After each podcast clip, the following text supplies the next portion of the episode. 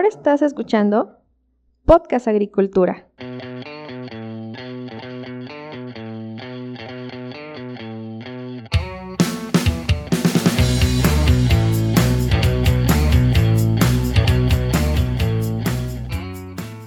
Hola, ¿qué tal? Muy buen día tengan todos ustedes. Me da mucho gusto saludarlos nuevamente. Espero que se encuentren muy bien.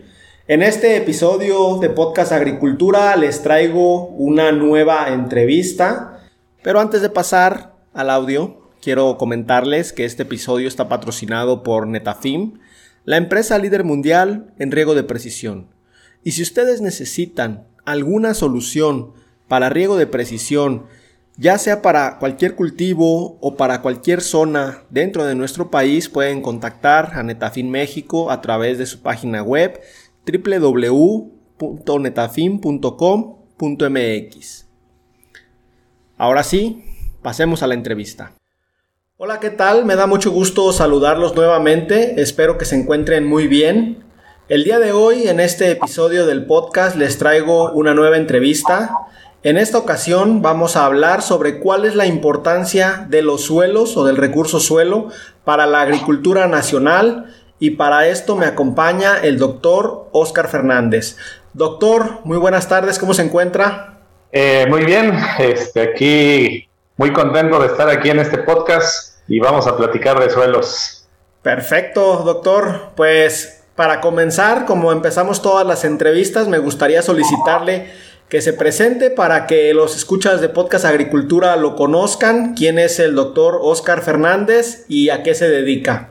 Eh, perfecto, eh, pues muy breve, yo estudié ingeniero agrónomo especialista en suelos en la Universidad Autónoma Chapingo, me gradué hace ya varios años, en 2003. Eh, después de graduarme, pues trabajé un rato en lo que llaman el bajo mundo de los agroquímicos con el asunto de los fertilizantes, allá en Veracruz. después pasé a la Fundación Produce Veracruz, donde fui encargado de la unidad de manejo de suelos, donde precisamente hacíamos análisis de suelo y recomendaciones de fertilidad. Eh, y desde 2010, eh, que soy profesor investigador en el Departamento de Suelos de la Universidad Autónoma Chapingo, hice mi maestría en biotecnología de plantas en el Centro de Investigaciones y Estudios Avanzados del Politécnico Nacional, en la unidad de Irapuato, Sinvestap Irapuato para abreviar, y es donde ahorita precisamente estoy haciendo también el doctorado, y a, grandes rasgos es, es a, lo, que me dedico, este, a, em, Trabajo el área de fertilidad, de nutrición, algo de microbiología, clasificación de suelos, es a lo que me dedico principalmente. Perfecto, doctor. Pues entonces toda su formación o mayoritariamente ha sido en el área de suelos, así que usted es un especialista en este tema y por lo tanto me gustaría comenzar preguntándole desde su punto de vista cuál es la importancia del recurso suelo para la producción agrícola. Pues em, es un recurso fundamental.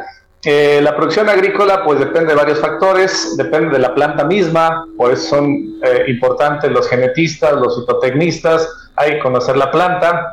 Eh, desgraciadamente pues dependemos mucho de la cuestión ambiental, la climatología, el asunto de las lluvias, los cambios de temperatura, que eso en su mayoría no lo podemos manejar y principalmente en la producción de, de alimentos y de otros eh, commodities, como le llamaban anteriormente, eh, siguen siendo el suelo. El 95% de lo que nos comemos o utilizamos como las fibras siguen proveniendo del suelo.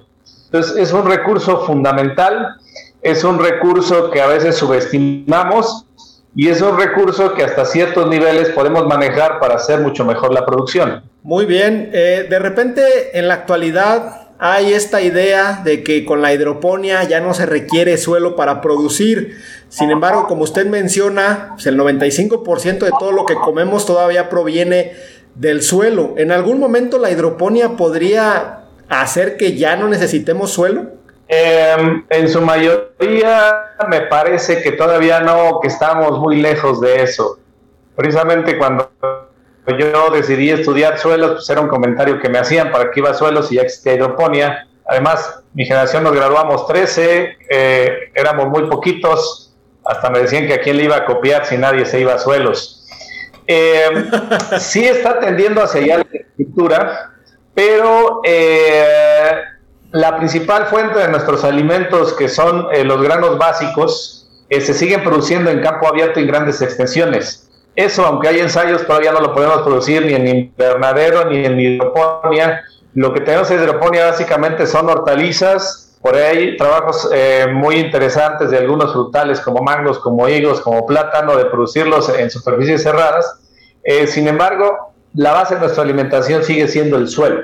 Entonces, todavía veo muy lejano ese sueño de poderlo producir en hidroponía.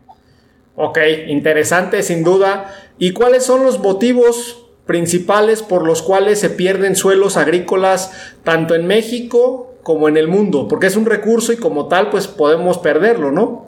Sí, bueno, antes de responder propiamente hay otro asunto. Los suelos hacen más cosas en un ecosistema que solo producir alimentos, que solo producir biomasa.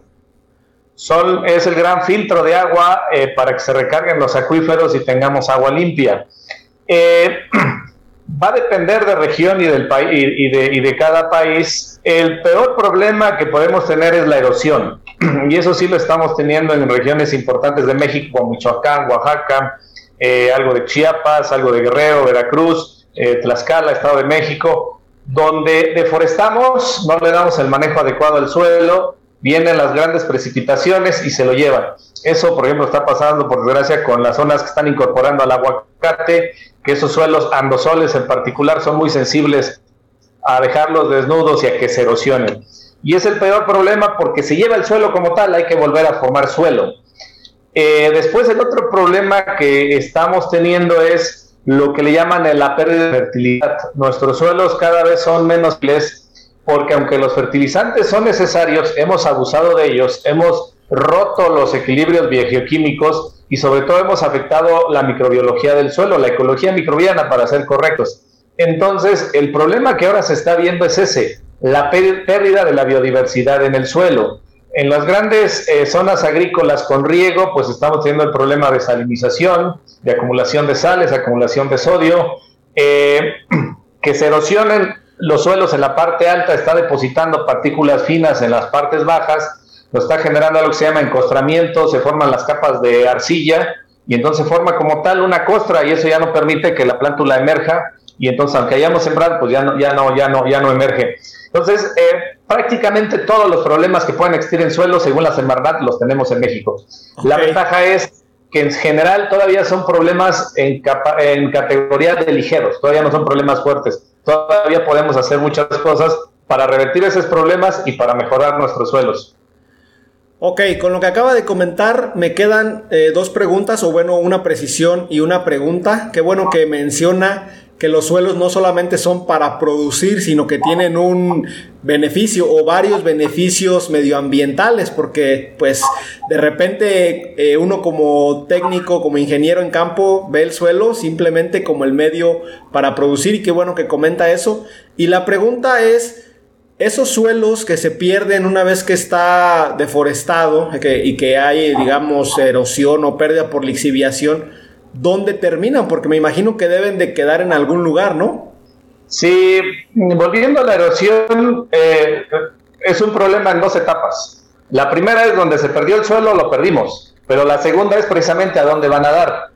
Eh, cuando hablamos de tierra firme, tenemos ese problema que, por ejemplo, muchas de nuestras presas eh, ya están llenas de sedimentos y su capacidad de almacenamiento se ha disminuido.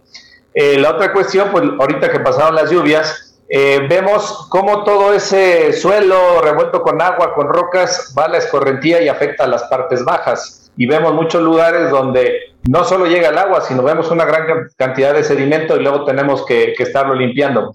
Y la parte final, pues es eh, lo que es la erosión. Desgraciadamente puede uno ir a cualquier río de México, de los grandes ríos, el que no se me olvida, por ejemplo, es el Balsas, lo vemos y está chocolatoso y, es la arcilla, nuestro suelo que ahí va flotando y va terminando precisamente al mar. Eso se ha estudiado poco, pero eso nos genera otro problema que todos los nutrientes que existían en el suelo van a dar en el mar y ya eh, ahí prosperan otros tipos de organismos como las algas y empezamos a tener otros problemas.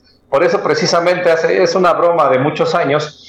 Eh, nos decían los de suelos que en lugar de estudiar en Texcoco nos fuéramos a Veracruz o a Acapulco, al fin todos los suelos van a terminar al mar. y desgraciadamente es una broma, pero es cierto.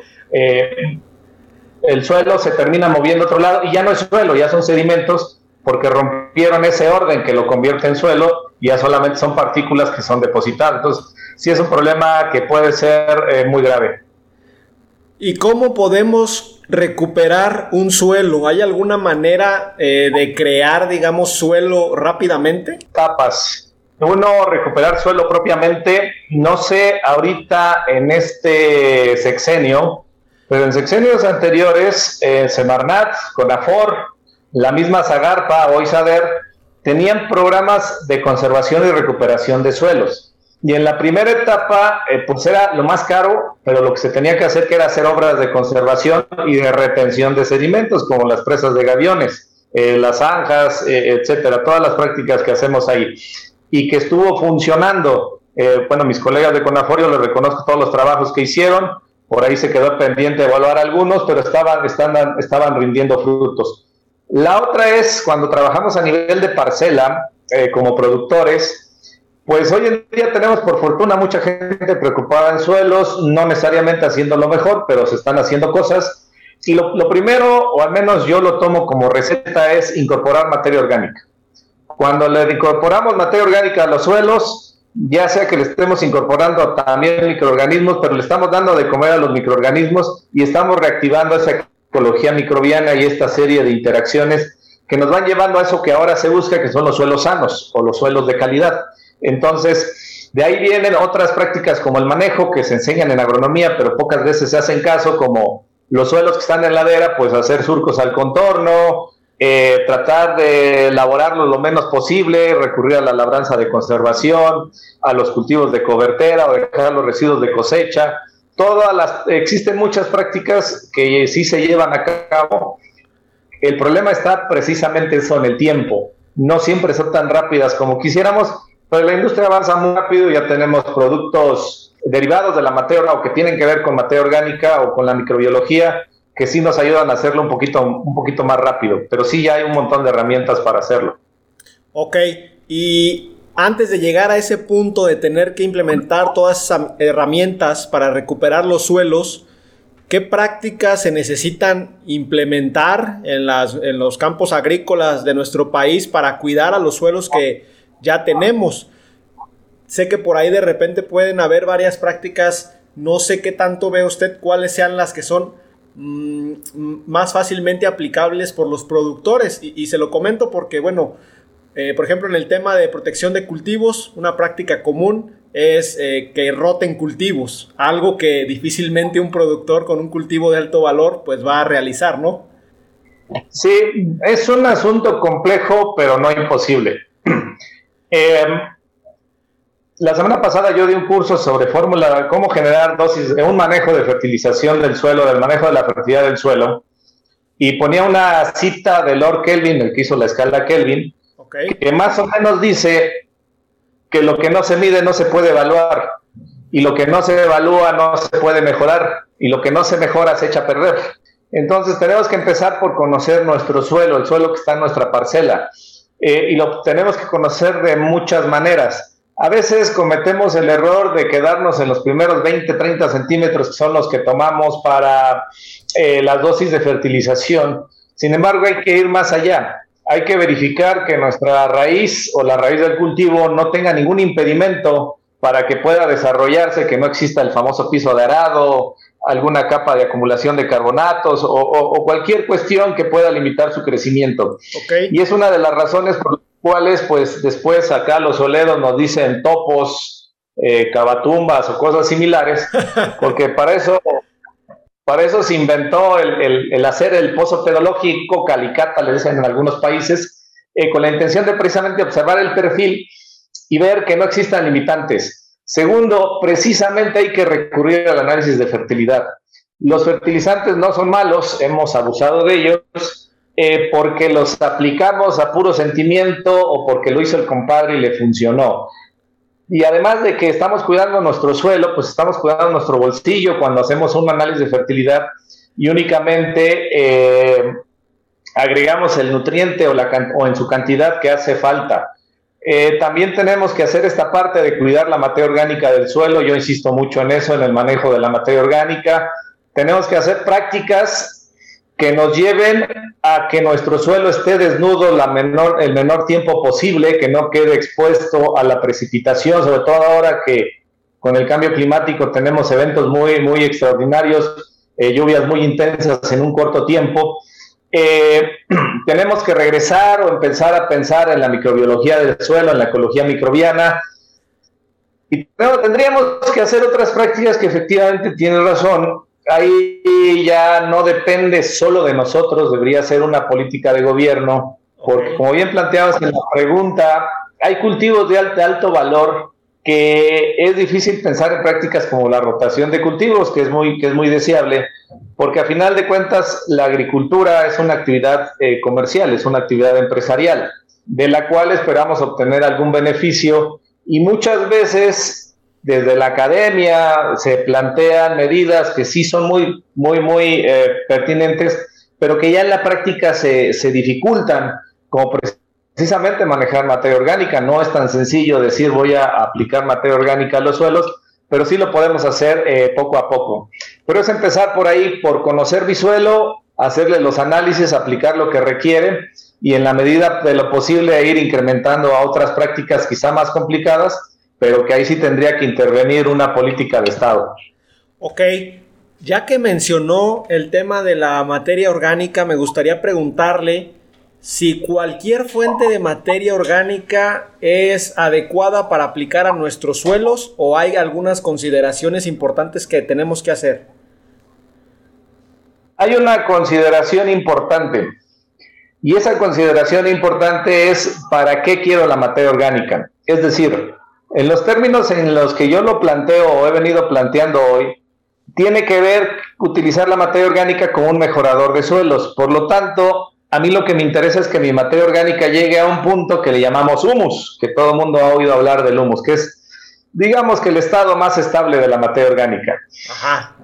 Sin embargo, también desde las primeras clases en la universidad, los que estudiaron agronomía, eh, nos dicen que el mejor abono es, por ejemplo, la gallinaza. Y no es en términos de que a mí ya no me interesa aplicar materia orgánica para mejorar el suelo, sino aportar nutrientes.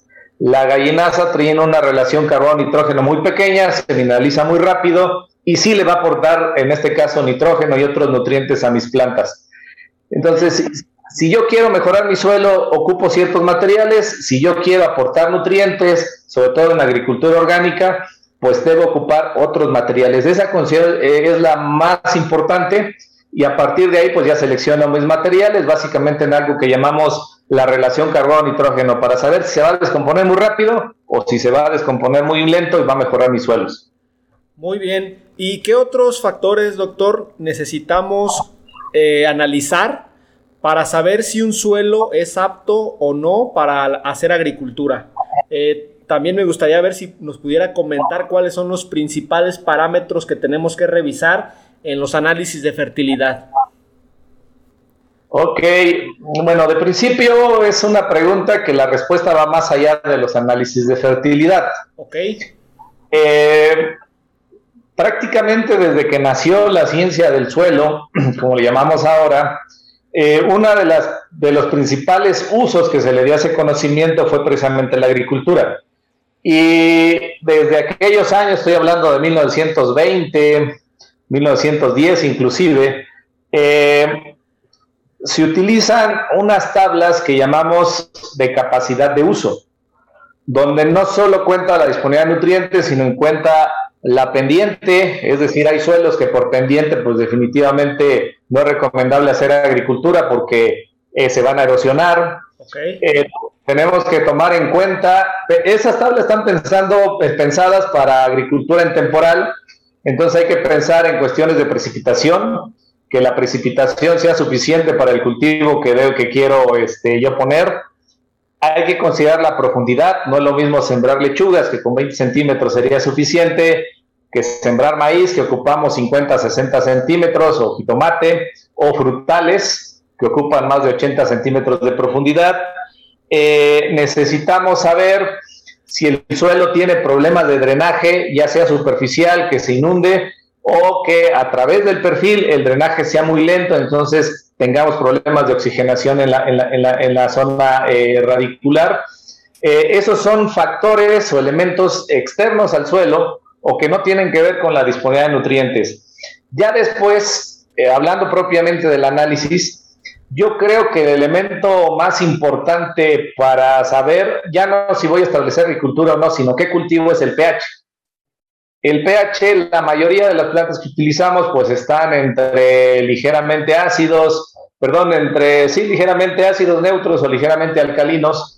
Eh, hay regiones donde son muy ácidos, pues me sale muy caro encalarlo y pensar en poner un cultivo.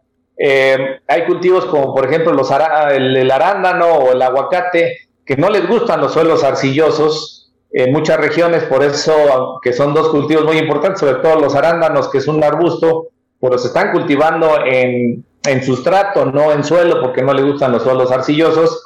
Entonces, eh, empezaría por el pH, luego precisamente la textura. Eh, eso va a depender del cultivo que yo tengo. Y ahora sí, la disponibilidad de nutrientes. Hay suelos que no están tan mal, hay suelos que van a tener problemas de fósforo, va a ser muy caro este, em, resolver ese problema o disminuirlo. Entonces sí hay muchas cosas que ver, pero creo que serían las más importantes. Ok, sin duda son, son bastantes parámetros los que hay que tener en cuenta. En el caso del pH, si tuviéramos un pH demasiado ácido o demasiado básico, aproximadamente en cuánto tiempo podríamos mejorar esas características para, eh, o esta característica del pH para poder sembrar un cultivo. Bueno, como yo trabajé en Veracruz, me gustan más los suelos ácidos. Ok, adelante. Los suelos alcalinos son un poquito más complicados. Eh, para los suelos ácidos, pues eh, se maneja el encalado. Ya dependiendo del equilibrio calcio-magnesio, pues a veces habrá que utilizar solo carbonato de calcio y a veces habrá que utilizar la famosa caldolomítica que lleva calcio-magnesio. Ajá. Cuando nosotros encalamos, el cambio relativamente rápido. Eh, estamos hablando que alrededor de mes, mes y medio, dependiendo de la dosis que apliquemos, el pH ya se estabilizó cercano a la neutralidad. Pero como los suelos ácidos se presentan en regiones muy lluviosas, pues al cabo de un ciclo o al cabo de un año, eh, este, esta cal que nosotros agregamos, pues ya se volvió a lavar y hay que volver a aplicar. Entonces, los suelos ácidos son relativamente más rápidos porque tenemos humedad. Los suelos alcalinos son más complicados, porque ahí hay que distinguir entre suelos alcalinos, suelos calcáreos, eh, suelos salinos o suelos sódicos. Ok. En algunos casos se resuelve haciendo una buena fertilización. Los fertilizantes, a final de cuentas, son ácidos, perdón, son sales.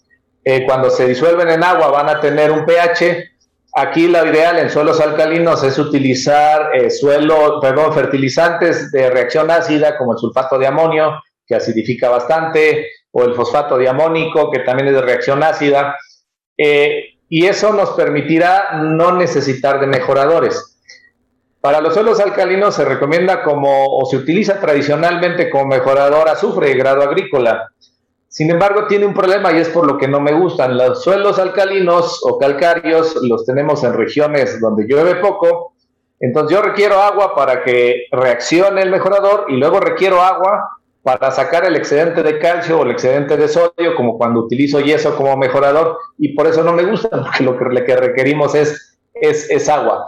Pero hay casos muy extremos y se tiene la bondad de tener agua, como los distritos de riego, eh, donde sí puedo hacer esas prácticas de utilizar esos eh, mejoradores.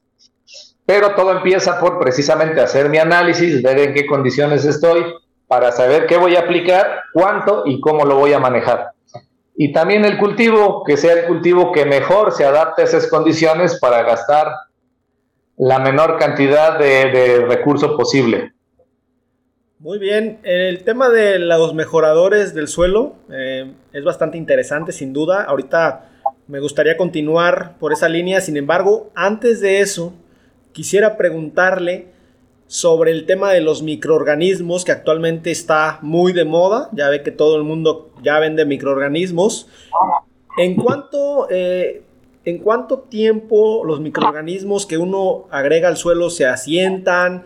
Eh, ¿qué tanto ayuda realmente a aplicar microorganismos a los suelos? Es un tema bastante complicado, em, porque de inicio tenemos eh, varios tipos de producto, es decir, hay compañías eh, muy bien establecidas, con procesos de producción ya estandarizados, con cepas ya estabilizadas, con cepas ya probadas. La mayoría de productos eh, con microorganismos suelen traer más de una cepa o más de una variedad o más de un microorganismo, porque como no sabemos cuál va a funcionar, pues aplicamos cuatro, cinco, seis, hasta siete, con la esperanza de que uno de esos va a surtir efecto. Y suelen funcionar. Los que a mí me preocupan más son los tipos de productos eh, que son más rústicos, más de elaboración artesanal, porque ahí no tenemos procesos estandarizados.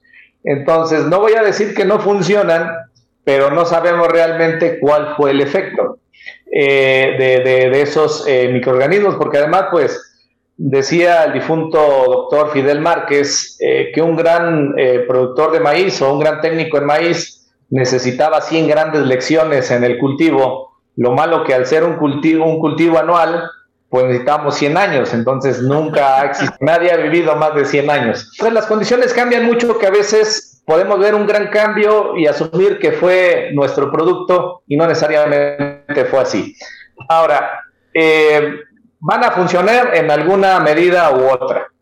El gran problema, eh, al menos eh, los últimos dos sexenios, ese fue el problema. Estamos hablando de organismos que están vivos eh, y que necesitan cierto manejo o cierto cuidado. Y aquí fue donde fracasó su implementación, porque a la gente no le decían que tenían que cuidar, que colocarlos en un fresco y seco, porque pues, cuando hace calor se deshidratan y se mueren las esporas o las bacterias. Eh, no les decían que cuando inoculaban sus semillas o aplicaban el inóculo, pues tenía que ser bajo sombra porque por la radiación directa está matando otra vez mis organismos o mis esporas. Y entonces muchas veces el producto es bueno, pero se está aplicando mal. Eh, entonces eh, no, no, no, no, no es tan sencillo. Ahora, eh, lo que se empieza a cuestionar también, y ese es un artículo muy importante que acabo de leer. así como a nivel macro estamos modificando la biodiversidad. Nos pasa mucho en plantas o, nos pasó mucho cuando se popularizaron los peces como mascota, que después de un rato los niños se aburrían y los arrojaban al drenaje, iban a dar a nuestros lagos o a los lagos en cualquier parte del mundo y se volvían una plaga. Eh, lo mismo podría pasar con los microorganismos porque nosotros estamos colocando microorganismos exógenos a un suelo les estamos dando ventajas sobre la fauna, sobre los microorganismos nativos, y entonces probablemente a la larga podamos estar generando también un desequilibrio microbiológico porque solo favorecemos a una parte, no a todos. Pero por fortuna, con la experiencia aprendida, pues nos estamos dando cuenta, yo creo que a tiempo, y existe otro camino que es precisamente el área que yo me dedico en el doctorado, que es ya no trabajar con microorganismos sino con las sustancias que favorecen que esos microorganismos se reproduzcan, así como existen eh, los, eh, productos que nos den a nosotros como humanos, los famosos prebióticos, que no traen microorganismos, sino si traen sustancias que promueven los microorganismos, lo mismo lo estamos intentando para el suelo. Ya existen comercialmente por al menos un par de marcas aquí en México y ese es el otro camino que también se está explorando, porque si es un tema complicado, sí funcionan, eso sí quiero dejarlo claro. Lo que no está claro es el alcance y cuáles eh, las consecuencias a futuro. No estemos resolviendo un problema ahorita y generando uno dentro de 10 o 12 años. ¿Usted preferiría aplicar un consorcio microbiano de estos que traen muchas cepas o preferiría aplicar a los suelos de a una sola cepa? No, ya llevamos muchos años em, con los consorcios microbianos, que también ahí hay que tener sus, em, sus asegúnes. Es decir, de los primeros consorcios microbianos que surgieron fue precisamente alguien trabajaba micorrizas y alguien trabajaba rhizobium o azospirillum o azotobacter. Y se preguntó qué pasa si los juntos deberían funcionar mejor, ¿no? Porque van juntos. No siempre es así pero esos fueron los primeros. Eh, pero ya tenemos pues una gran cantidad de microorganismos más o menos reconocidos que son benéficos para la planta, que empezaron como biofertilizantes y realmente esos son los consorcios microbianos que más o menos conocemos, más o menos conocemos su efecto y que están funcionando. Porque hay otra cosa que eh, se promueve mucho, por ejemplo, en agricultura orgánica, que es ir a las montañas, a los bosques, traer eh, un montón de tierra de la parte superficial, con la creencia de que ya existen microorganismos, supuestamente traerlos, ponerlos en un medio de reproducción masiva, donde le echan un montón de cosas, y después ir y aplicarlos al suelo. Eso es totalmente artesanal, de nuevo, a veces funcionan, a veces no, no sabemos qué está pasando. Entonces, aquí el problema es precisamente la estandarización. He conocido gente que lo ha hecho de manera artesanal durante muchos años, pero ellos mismos ya más o menos tienen definida su receta. El problema es cuando esa recetita artesanal la queremos extrapolar a grandes regiones o a una región diferente, ahí sí no sabemos cuál es, cuál es el resultado. Pero los consorcios funcionan, sí funcionan, es mejor poner muchas bacterias. Hay algo que se llaman suelos supresivos, que eso sí está supermedido, entre mayor diversidad de microorganismos tengamos, el suelo es más supresivo, es decir, es capaz ese microecosistema controlar enfermedades que lo que hace un suelo que tenemos en, agricultura convencional. Ok, interesante. Una, ya, que ha tocado el tema este de ir por material a los bosques y, traerlo como a modo de enmienda, ¿qué consecuencias negativas podemos tener de hacer esto. Por ejemplo, le comento en el caso de, la zarzamora, se va a las zonas boscosas y se extrae topure, que pues eh, obviamente en esa zona es un material que contiene muchos microorganismos, eh, muchas, eh, muchos elementos benéficos, pero se trae en camiones, se descarga en el rancho, se pone a modo de enmienda y pareciera ya como una tierra estéril en lugar de tener esa vida que tiene en el bosque. Sí, otra vez es un rollo complicado porque hay un trabajo ya de hace dos o tres años de encabezado por un español, Manuel Delgado Barquerizo, que son de esos trabajos que en investigación causan envidia. Eh, él analizó muestras de todo el mundo y de distintos ecosistemas eh, y, de hecho fue muy conocido su trabajo. el trabajo se llama Atlas Global de las bacterias dominantes en el mundo.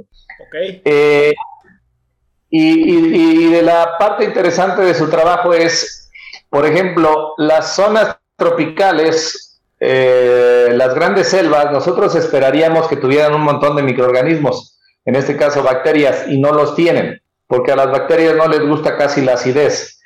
el punto al que quiero llegar es, la asociación que se ha establecido entre las plantas que crecen en ese suelo y los microorganismos que lograron desarrollarse ahí es muy estrecha. De manera que cuando se quita uno de los dos, los equilibrios se rompen y por eso es muy difícil restablecer una, selva de manera natural si no, si no le ayudamos, porque se rompen esos equilibrios y por eso surge el famoso acagual, que es vegetación secundaria que ellos ya no necesitan desequilibrios y tal cual dicen, ahora es cuando me toca a mí y es cuando se desarrolla el, el. Eh, hablando de, ya en lo, que es eh, tu pregunta, precisamente ese es el, problema. Los microorganismos, lo sabemos desde hace varios años, eh, dependen de un hospedero que le da su comida en lo que llamamos este, exudados o las rizodepositaciones, y los microorganismos dependen de eso. Los microorganismos, aunque son eh, muy eh, cosmopolitas y tienen muchas capacidades, han, han vivido pegados a una planta o a un grupo de plantas y se ayudan mutuamente. Entonces, tu apreciación es correcta cuando dices, traen la tierra, pero ya no se ve allá en el monte. No porque rompimbrios.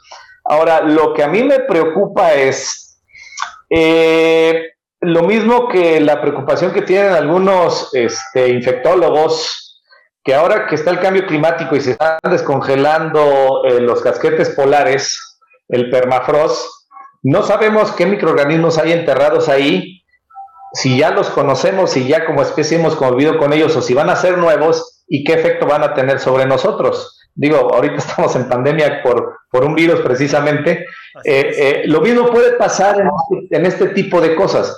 Nosotros no vemos un virus o una bacteria expresándose porque el ecosistema está en equilibrio, pero quizás en algún futuro eh, o en alguna de esas pudiéramos traer un microorganismo que en este equilibrio que sí se tiene en el suelo se tiene bajo control, pero acá con otro manejo ese patógeno o ese microorganismo se convierta en patógeno. No, puede, no necesariamente es un patógeno como tal, sino cuando encuentra las condiciones. Entonces tenemos esos dos problemas. Sí estamos rompiendo equilibrios, sí trae la ventaja de que es materia orgánica, de que trae muchos compuestos, pero no sabemos qué está atrayendo ahí precisamente. Ok, doctor, pues ha sido una plática muy interesante hasta este momento. Ya para ir finalizando, me gustaría preguntarle, por último, sobre el tema de los agroquímicos. ¿Hay, algo, hay, estudios que indiquen que exceso de herbicidas puedan afectar el, suelo? Eh, no sé, también, por ejemplo, cuando se aplican, por ejemplo, en el caso de las berries, se aplican grandes dosis de agua, entonces mucho de los eh, insecticidas y fungicidas caen al suelo. ¿Qué eh, daños estamos haciendo con esto? Considerando ¿Cómo tenemos distribuido a la población? Casi el 80% en zonas urbanas y ya menos del 30% en zonas eh, rurales. Eh, es muy difícil cambiar de modelo de producción que es las grandes extensiones y el monocultivo. Eh, en esas condiciones es muy difícil que un agroquímico no cause algún daño o algún desequilibrio ecológico cada vez se le pone más atención a la industria eh, y cada vez existen productos que tienen menor residualidad. Sin embargo, pues hasta la fecha eh, seguimos viendo los eh, resultados de haber utilizado de manera indiscriminada, por ejemplo, el DDT. El DDT fue un producto que inclusive yo recuerdo en mi infancia todavía se le veía como inocuo, eh, había lugares, y quizá algunos lo recuerden, donde a los niños para los piojos pues los bañaban con DDT, por eso así, pues, así quedamos como generación. este, en algunos casos sí lo recuerdo allá en mi pueblo, eh, pues los muebles, la mesa se bañaba con DDT para matar las moscas, ya después se limpiaba, pero aún así quedaba algo de residualidad. Eh, lo que nos dejó eh, el bromuro de metilo, que prácticamente esterilizó muchos suelos. Eh, es decir, muchas veces las pruebas que hacemos pues demuestran que no tienen toxicidad, ¿no? Pero se nos olvida lo que se llama la bioacumulación y que después de muchos años, eh, pues quizá empecemos a ver problemas. los agroquímicos causan más daño en suelos que ya están muy degradados. Eh, por ahí yo tengo un ensayo donde eh, un suelo con 2% de materia orgánica, el residuo de un herbicida eh, quedaba todavía disponible o, capaz de ingresar a la cadena trófica alrededor de, de 6 o 7 meses. En cambio, un suelo que tenía mucha materia orgánica, y alrededor del 15%, y otra vez no solo la materia orgánica, sino lo son los microorganismos, algunas bacterias se especializaban en degradar este residuo y en lugar de durar 6-7 meses solo duraba 2. Y en dos meses los microorganismos ya se deshacían de ese compuesto. Entonces, eh, por eso no solo yo, sino también algunos colegas insistimos mucho en esto de la salud de los suelos, porque los suelos que tienen ciertos equilibrios bioquímicos son capaces de reducir la toxicidad o al menos que el ingrediente activo quede menos tiempo disponible y no entre a la cadena trófica que contrario a los suelos que tienen eh, menos diversidad, que están más degradados, sobre todo en términos de materia orgánica y de, biodiversidad microbiana. Eh, también estamos aprendiendo mucho del suelo. Hay un producto que a mí me encanta su historia. Eh, no sé cómo, a alguien se le ocurrió tomar muestras allá en Puerto Rico, una, una este, fábrica abandonada de producción de ron. supongo que en el patio de maniobras pues había caídas del ron hay un grupo de bacterias de las streptomices que alguien las logró separar y entre sus compuestos producen una, molécula que se llama espinosina, la A y la D, tienen efectos eh, sobre los insectos, efecto insecticida, y hoy se vende como orgánico y es un microorganismo que, estuvo en el suelo y pues así lo lo platico yo, ya en la borrachera se pusieron a exudar compuestos que no producían porque ya estaban pedos. Y eso es algo que mucha gente está buscando, no solo en esta parte, sino sobre todo, por ejemplo, en antibióticos también, eh, que provengan del suelo, porque los microorganismos tienen esa ventaja, se adaptan muy rápido a los cambios y pueden darnos estas eh, soluciones que los podemos utilizar no solo en la agricultura, sino en muchas, en muchas áreas. Entonces, sí es un problema complejo, es muy difícil. Lo más sencillo es decir, sí, los agroquímicos son malos, hay que satanizarlos, pero depende de muchas cosas. Y la primera, al igual que los fertilizantes, de hacer un uso correcto de ellos y un uso correcto de las dosis. Somos la única especie que llega, que deja una huella permanente y una de ellas pues son los agroquímicos. De alguna otra manera van a causar daños o el buen agrónomo busca que esos, esos, perjuicios pues caigan a lo mínimo. Perfecto, doctor. Pues muy interesante todo lo que nos ha comentado el día de hoy. Me quedo yo con la idea de que eh, todo lo relacionado con el tema del suelo tiene sus complejidades. No es como que podamos simplificar a veces como queremos hacerlo en campo. Y ya para terminar con la entrevista, me gustaría solicitarle si les quiere dar algún mensaje final a la audiencia del podcast. Adelante. Sí, a lo que me he dedicado los últimos 15, 16 años.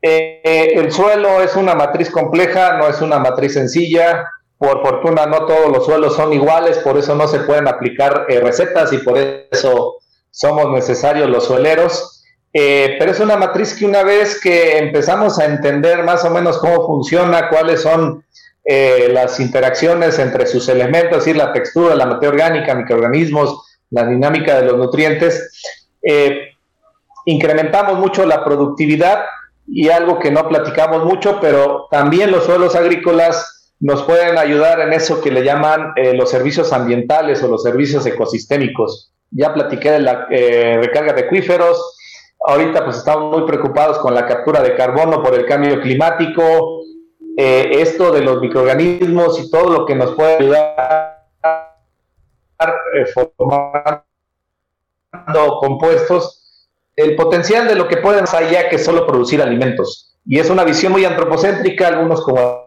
el doctor Juan José Ibáñez de España no le gustan, dice que es muy del egoísmo del hombre, pero bueno, sí hacen muchas cosas los suelos por el ecosistema y por supuesto por nosotros como especie. Hay que cuidarlos y hay que conocerlos. Excelente, muchísimas gracias a todos ustedes que han llegado hasta aquí el doctor Oscar y yo les agradecemos por habernos escuchado y recuerden que yo los espero la siguiente semana con un episodio más de Podcast Agricultura. Hasta luego. Hemos llegado al final de este episodio. Muchas gracias por escuchar Podcast Agricultura.